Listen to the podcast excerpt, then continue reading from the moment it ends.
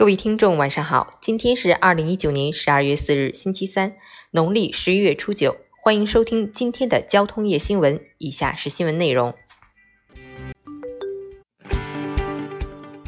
应急管理部门今日公布，一到十一月份全国较大生产安全事故起数、重特大生产安全事故起数同比分别下降百分之十点四和百分之十六点七，安全生产形势总体稳定。应急管理部门要求。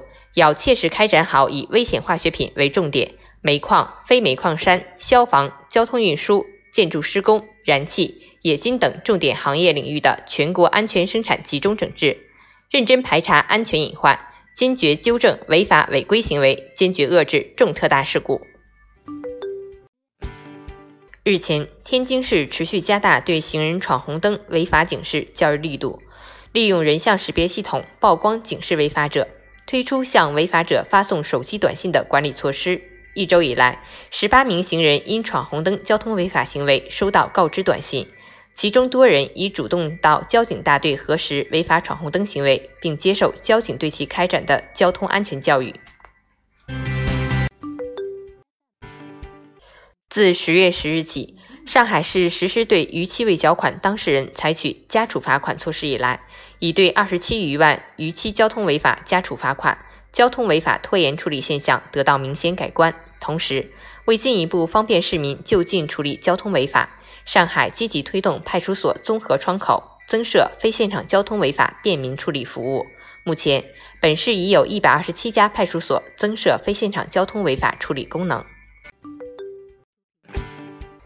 近日，湖南长沙交警查处一起无证驾驶机动车的违法行为。经查，该驾驶人是一十三岁的少年，因玩手机被父亲责骂，便赌气在凌晨偷偷开走家中越野车，行车近二十公里。民警随后对家长和孩子进行了批评教育，家长表示今后会严加看管，防止此类事件再次发生。目前，该案正在进一步处理中。近日，重庆南川包茂高速下道口发生一起货车追尾小轿车致多车相撞的交通事故。经查，货车驾驶人因弯腰捡手机，未注意前方道路情况，直接追尾前方小轿车，导致五车连环相撞。所幸事故并无人员伤亡，货车驾驶人承担此次事故全部责任。近日。四川攀枝花交警查处一起酒后驾驶机动车的违法行为，在进行血检时，经 DNA 库比对发现，该驾驶人李某在2011年涉嫌一起入室抢劫及强奸案。